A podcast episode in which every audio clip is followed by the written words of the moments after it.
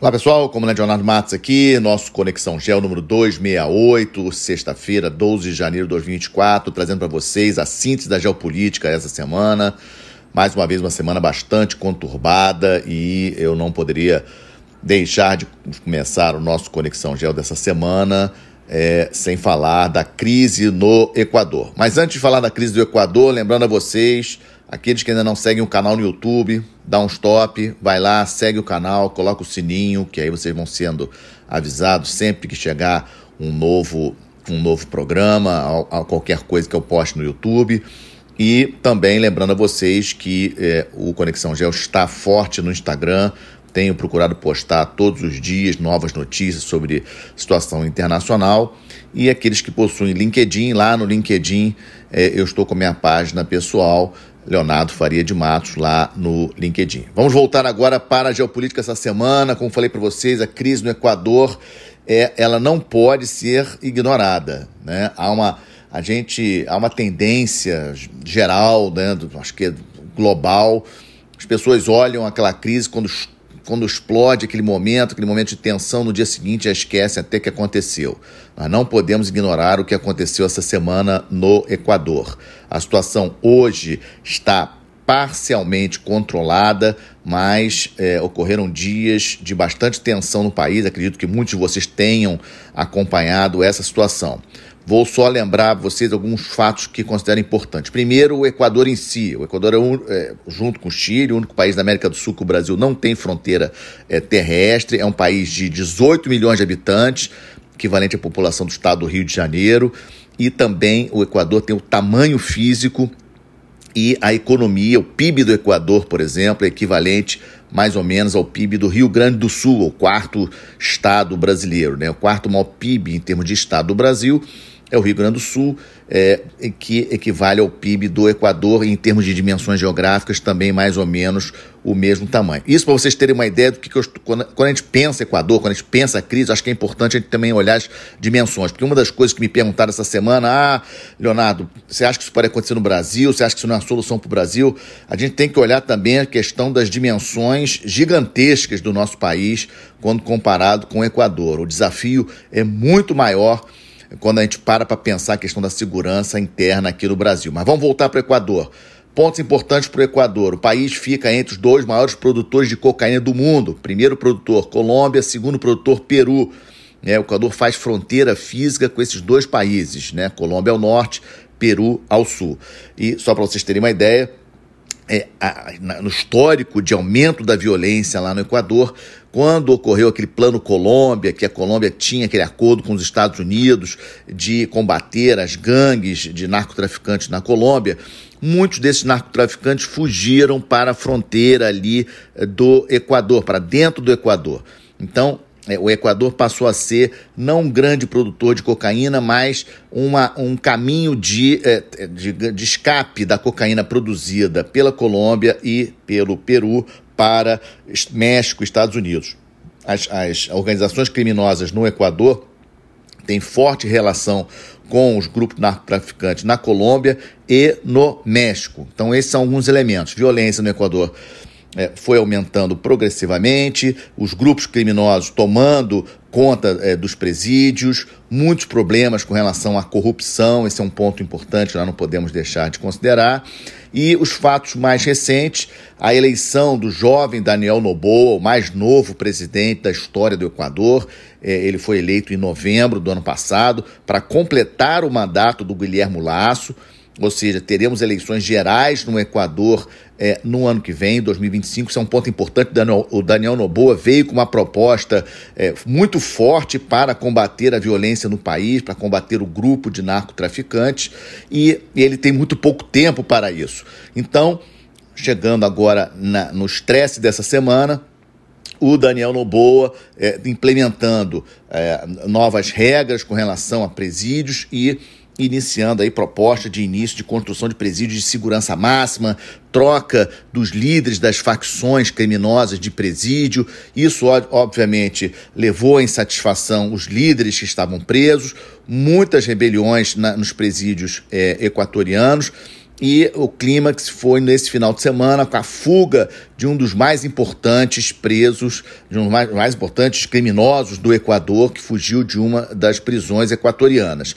Isso levou o presidente, na segunda-feira, a determinar estado de exceção no país, toca de recolher entre 11 da noite e 5 da manhã, por 60 dias, isso obviamente é uma medida muito séria, é, e a em vez da situação melhorar, a situação piorou. De segunda para terça-feira, vários policiais foram mortos é, pelos criminosos, vários presídios foram tomados pelos criminosos, pelos, pelos internos, pelos próprios presidiários, fazendo reféns vários é, funcionários dos presídios, isso é um ponto importante.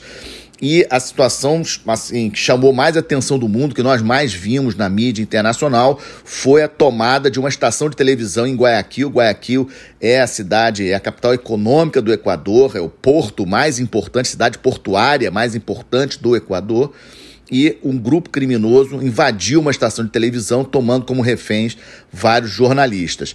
É, a polícia retomou a, a, estação de televisão, mas essa confusão toda na terça-feira, muitas tensões, invasão de universidade, invasão de lojas, Toda essa tensão levou o presidente do Equador a fazer tomar uma medida ainda mais drástica. Ele emitiu um novo decreto e dessa vez ele considerou o país vivendo uma situação de conflito interno e considerou os 22 grupos criminosos do Equador como grupos terroristas, ou seja, qualquer membro de um grupo criminoso como esse é sim passa a ser um alvo legítimo das forças de segurança do Equador, tanto as forças armadas, tanto os militares das forças armadas como da polícia do Equador. Isso surpreendeu a muitos e, obviamente, também aos grupos criminosos que não esperavam uma reação como essa. E agora nós estamos vivendo essa, esse momento, digamos assim, de impasse. Obviamente que os problemas são muito graves. A Colômbia e o Peru é, corretamente reforçaram o policiamento e a presença militar nas suas fronteiras com o Equador. É uma medida correta, porque, obviamente, parte desses bandos criminosos do Equador poderiam fugir para a Colômbia e para o Peru. E a situação no Equador segue bastante tensa, mas a princípio é, controlada. Temos que ver os próximos é, passos, é, como que as Forças Armadas equatorianas vão efetivamente buscar esses criminosos, o que, que elas vão fazer efetivamente com os criminosos. As novas eh, prisões, novos presídios precisam ser construídos, então isso não vai ser rápido. Né? O Equador vai passar ainda por muitos dias, semanas, meses de tensão até estabilizar, estancar essa ferida. Mas aí, falando em ferida, é importante a gente lembrar isso. É, é uma ferida isso aqui, ou seja, o sangue está escorrendo. Mas por que, que aconteceu a doença? Então, é importante vermos a questão da corrupção dentro do governo equatoriano, dentro da polícia equatoriana, dentro das forças de segurança, dentro do judiciário equatoriano. Ou seja, o combate à corrupção é fundamental e, ao mesmo tempo, também a questão de melhor crescimento econômico para o país, distribuição de renda, oportunidades para a população equatoriana em termos de trabalho, etc, etc. São vários elementos. Não adianta somente atacar a violência, os grupos criminosos, sem também olhar o resto do país, o resto do governo. São questões importantes. Equador é um país, é um vizinho amigo. É, o consenso de Brasília é, que é liderado pelo Brasil, emitiu uma nota na quarta-feira, uma nota política importante de apoio ao Equador, dos países da América do Sul, mas isso para mim é insuficiente. Os países da América do Sul precisam sim, ok, mandou a nota política, deu apoio político. Agora, as forças de segurança dos países da América do Sul, os comandos da segurança dos países da América do Sul precisam se reunir para tentar ajudar o Equador de alguma forma, né? ou seja, tentar ajudar especialmente a questão do controle das fronteiras e combate a essas grandes organizações criminosas. Isso não é fácil, não vai ser de um dia para o outro, mas é importante que isso ocorra.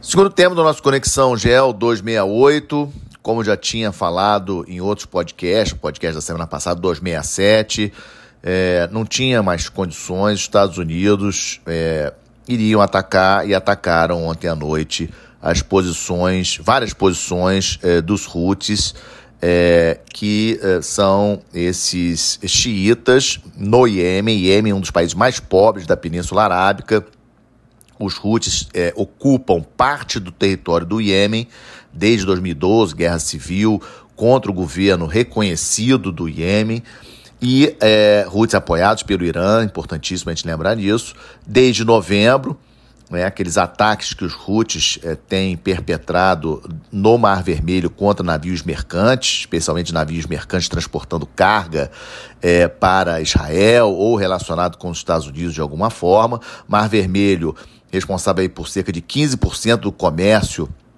marítimo internacional, é uma região importante. Para o Brasil, é, não é tão importante para o tráfego marítimo brasileiro, lembrando que o nosso maior parceiro comercial é a China, então as nossas linhas de comunicação marítima mais importantes, o Mar Vermelho não está dentro delas. Então, impacto para a economia do Brasil não tem é, muito com esses ataques que os russos têm perpetrado no Mar Vermelho. Muitas companhias de navegação tendo que desviar rota dos seus navios para a rota do Cabo, que levando mais tempo, aumentando o custo do frete dos produtos ligando a Ásia até a Europa, principalmente. Mas e, mas a situação. De, de, eu, eu até já tinha falado isso, até em dezembro mesmo já tinha falado que achavam que os Estados Unidos estavam demorando demais para realizar esses ataques que realizaram na noite passada. É, acredito que é, o, a, a, dúvida dos Estados Unidos para perpetrar esses ataques geraram em torno da possibilidade de, é, que é uma coisa difícil de não ocorrer, de morte de civis iemenitas, é, população civil e para e a comunidade internacional, outros países é, é, reclamarem de que os Estados Unidos estavam fazendo a mesma coisa que Israel estaria fazendo na faixa de Gaza. Eu acho que isso levou o presidente Biden a adiar a decisão do ataque e o ataque foi perpetrado Estados Unidos e Reino Unido. Hoje, ao longo do dia, vamos ter mais detalhes do resultado desses ataques. É, ontem mesmo, é, os, as milícias pró-Irã, é, lá do Iraque, já tinham até ameaçado que atacariam bases americanas e retalhariam. O próprio comandante das forças Houthis no Iêmen, é, ele afirmou ontem, antes do ataque, de caso fosse atacado, os Estados Unidos iam pagar caro por isso, etc, etc. Então, vamos ver as consequências desse ataque ao longo do dia de hoje e no final de semana. Lá na faixa de Gaza, a situação não, no terreno não, não, não, não mudou muito.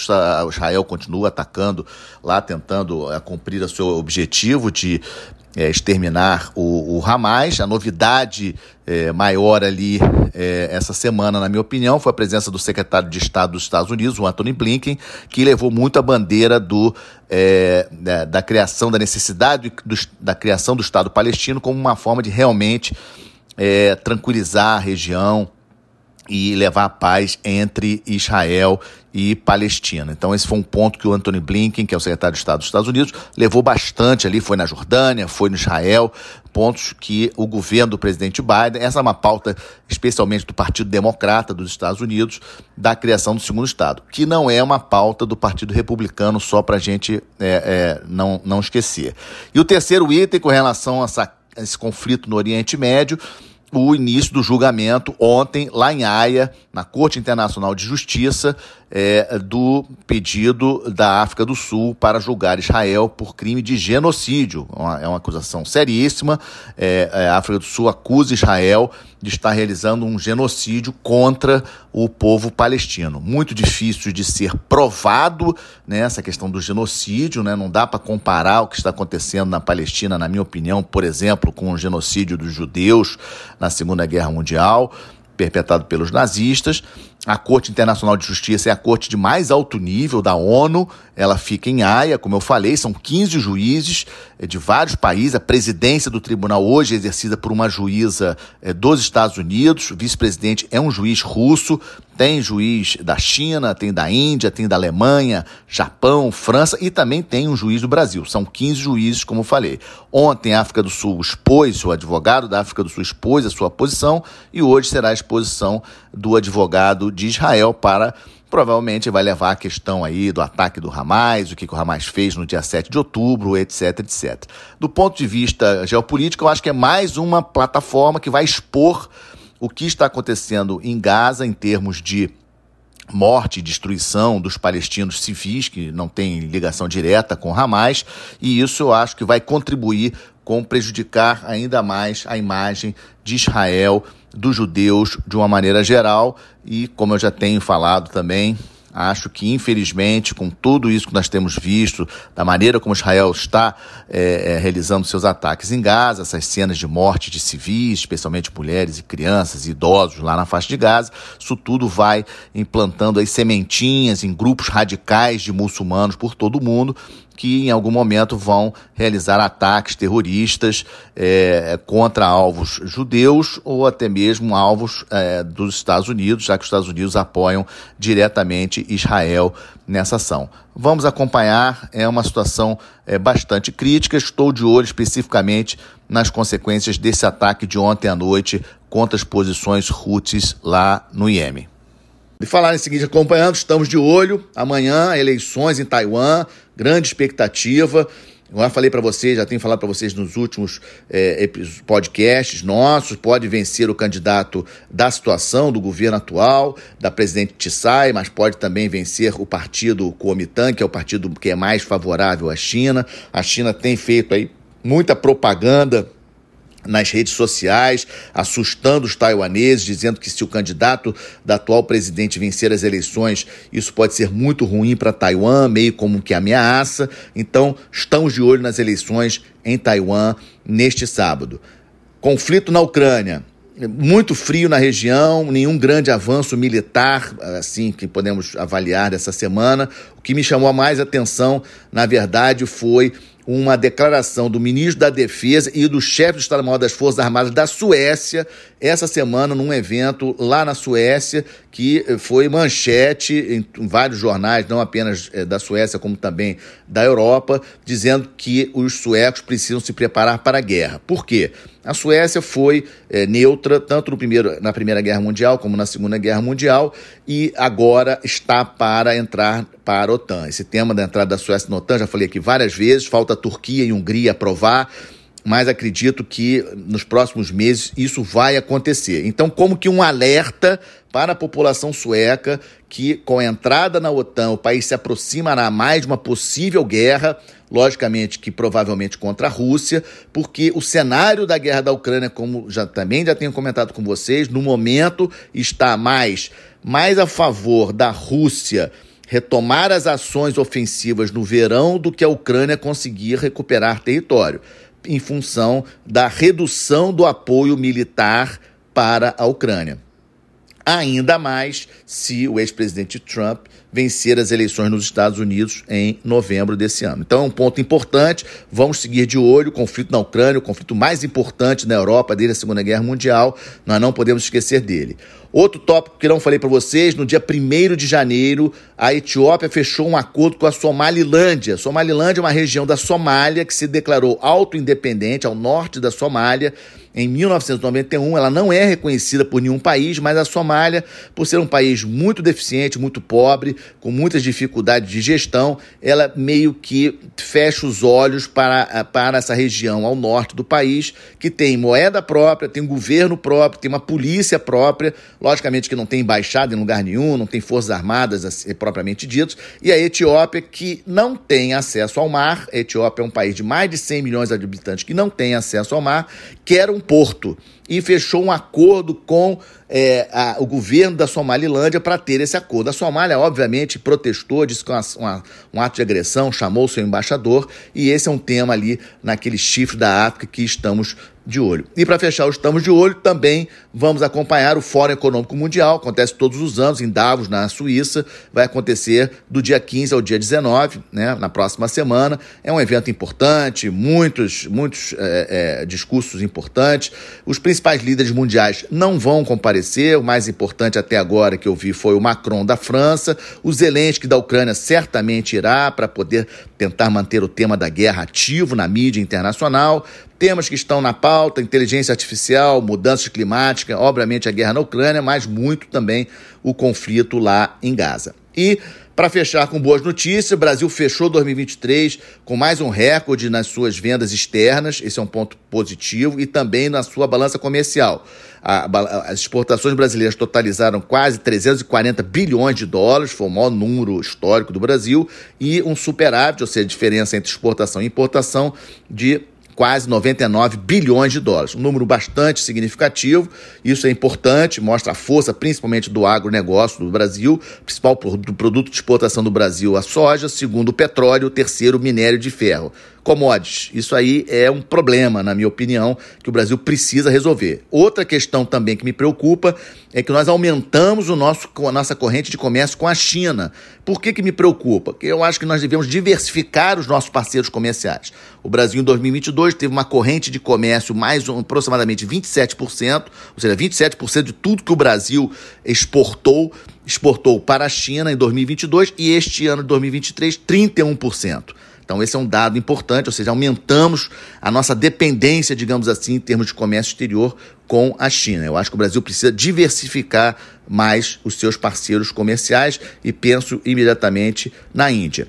E outra boa notícia é que hoje, lá em Itaguaí, Estado do Rio de Janeiro, sendo entregue ao setor operativo da Marinha do Brasil o segundo submarino da classe Riachuelo, o submarino Maitá, sendo entregue hoje, uma cerimônia lá em Itaguaí, o estaleiro formalmente, a empresa entregando, a empresa que construiu o Maitá, entregando o submarino, é um submarino de propulsão a diesel, submarino de propulsão convencional, o, o pacote é, prevê quatro submarinos no, to, no total, o Riachuelo já foi entregue ao setor operativo, já participou de operações com os navios da Marinha do Brasil, agora o Maitá sendo entregue hoje. Muito importante esse evento. Submarino sendo construído no Brasil, com brasileiros, construindo engenheiros, técnicos, mas tem aí uma notícia, tem um dado aí importante que eu preciso alertar vocês. Quatro submarinos, muito pouco. Só para vocês terem ideia, o Japão tem 22 submarinos convencionais, a Coreia do Sul tem 20, a Turquia tem 12, a Grécia tem 11, né? O Brasil não pode se contentar apenas com quatro submarinos novos. O Brasil tem que prosseguir a construção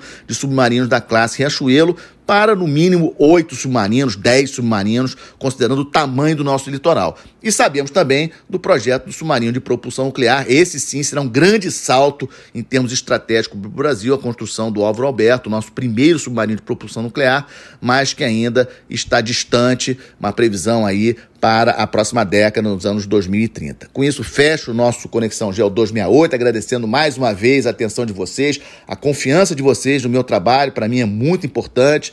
Se gostaram, compartilhem com seus amigos, deixe seus comentários, deixe seu like, isso tudo ajuda a divulgar o canal e a gente, nós brasileiros, discutirmos mais geopolítica, discutirmos mais, entendermos mais esse complexo mundo e o Brasil nesse mundo, como que nós devemos nos posicionar. Muito obrigado a todos, excelente final de semana, até a próxima sexta-feira.